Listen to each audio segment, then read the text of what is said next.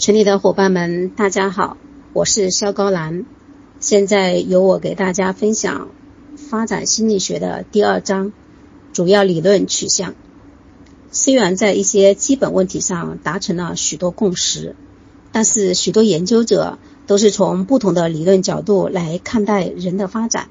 一般来说，研究者根据这些不同取向提出自己的理论，每一种取向都强调不一样的发展历程。这些取向可能会影响研究者所提出的问题、所使用的方法以及解释数据的方式。因此，为了更好地理解和评价一项研究，了解该研究所基于的理论取向是至关重要的。表二杠一中列出了五种最主要的理论取向。许多有影响力的理论和研究都是建立在这五种取向的基础上。这些理论取向是：一、精神分析取向，主要关注人的潜意识中的情感和需要；二、学习取向，研究可以直接观察的行为；三、认知取向，分析思维的过程；四。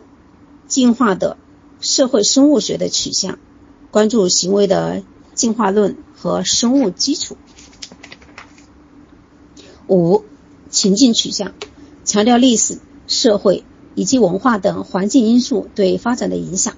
下面我们对这些取向的假设、核心观点以及方法做概括性的介绍，同时我们还会介绍每种理论取向中具有代表性的理论家。整本书中会不断的提到他们。观点一：精神分析取向。弗洛伊德是维也纳的一位内科医生，他所开创的精神分析理论认为，潜意识中的驱力通过激发人的行为来塑造人的发展。弗洛伊德所创立的精神分析最早是用于治疗精神病的一种疗法，通过向患者询问一些预先设计好的问题。能够唤醒患者长期埋藏的记忆，让患者了解自己潜意识中的情感冲突。包括埃里克森在内的一些理论家和学者扩展和修正了弗洛伊德的理论。弗洛伊德性心理的发展，弗洛伊德认为个体生个体生来具有生物性驱力，为了能够在社会中生存。必须重新引导这些驱力。他提出了一种假说，即人格是由一部分组成的：本我、自我和超我。本我遵循快乐原则，他寻求需要和欲望上的即刻满足，新生儿受本我的控制。当需要没有得到立刻满足，例如婴儿不得不等一会儿才有奶吃时，他们开始意识到自己被外部世界所忽略。代表着理性的自我是从一岁开始逐渐发展起来的。它遵循现实原则，自我的功能是运用现实手段来满足本我的需要，并能让超我接受。超我大约在五六岁时得以发展，包括良心。它将社会所认可的应该与不应该内化到儿童的价值观中。超我对个体有很高的要求，如果儿童没有达到他的要求，就会体会到负罪感和焦虑。自我位于本我与超我之间，负责调节由本我的冲动和超我的要求所造成的冲突。弗洛伊德指出，在童年期，人格是由本我的先天欲望和文明生活的现实要求相互冲突而形成的。这些冲突一直体现在性心理发展的五个阶段中。在这五个顺序固定的阶段。个体的性快感在身体的不同部位转移，从嘴转移到肛门，再到生殖器。在每一个阶段，作为产生满意或挫折情绪主要来源的行为也在不断发生变化，从喂养到排便，再到性行为。弗洛德弗洛伊德认为，前三个阶段即生命的最初几年对人格的发展至关重要。他提出。如果儿童在这几个阶段中满足过度或缺乏满足，他们都会出现固着。所谓固着，指的是一种主治，它能够影响成人人格的发展。在口唇期，喂养是性快感的主要来源。如果婴儿的需求在此期间未能获得满足，那么他们长大后可能会有咬指甲、吸烟等嗜好，或者发展出尖酸刻薄的人格特点。在肛门期，性快感的主要来源转移到肠部。若对幼儿进行太过严苛的如如厕训练，他们可能会固着在这一时期。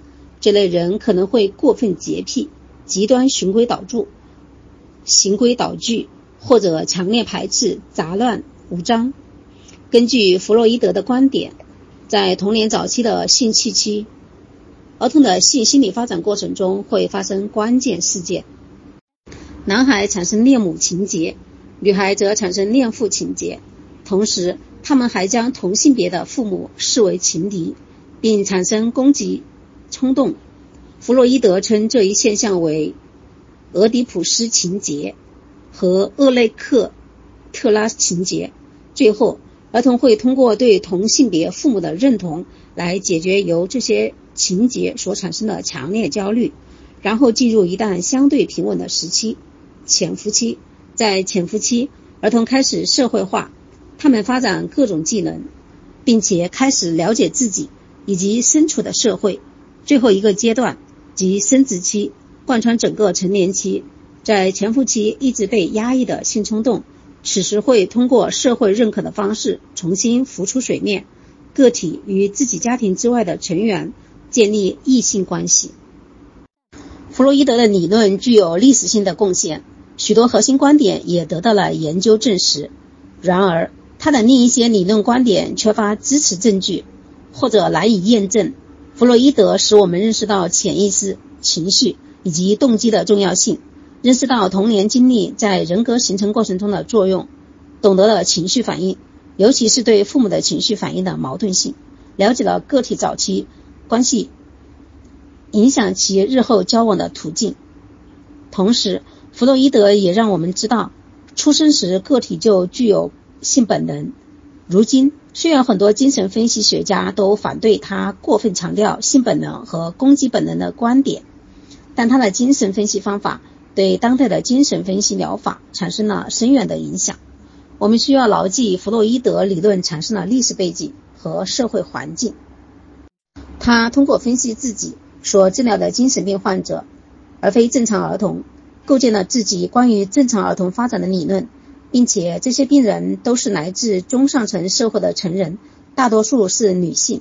弗洛伊德强调早期情绪经验的作用，但是他没考虑到人格的其他影响因素，如社会和文化因素，而这些因素正是弗洛伊德学说的继承者所强调的。其中以埃里克森的理论最为著名。埃里克森心理社会发展。埃里克森生于德国，是一位著名的精神分析学家。埃里克森最初是弗洛伊德维也纳学术圈中的重要一员。他对弗洛伊德的理论进行了修改和扩充，主要强调社会性对人格发展的影响。同时，埃里克森也是生命全程观的先驱。相对于弗洛伊德强调童年早期经历对人格产生重要影响的观点。埃里克森始终坚信自我的发展贯穿一生。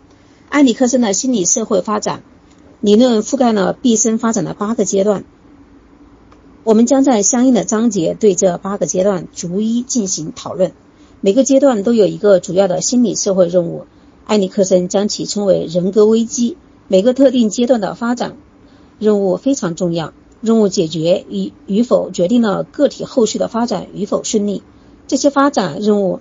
会随着个体的成熟逐一出现。为了保证自我意识健康发展，人们必须妥善地解决这些问题。埃里克森后来放弃了危机说，取而代之以冲突或者竞争趋势。每一个阶段都要求人们在积极发展趋势和与之对立的消极发展趋势之间达成平衡。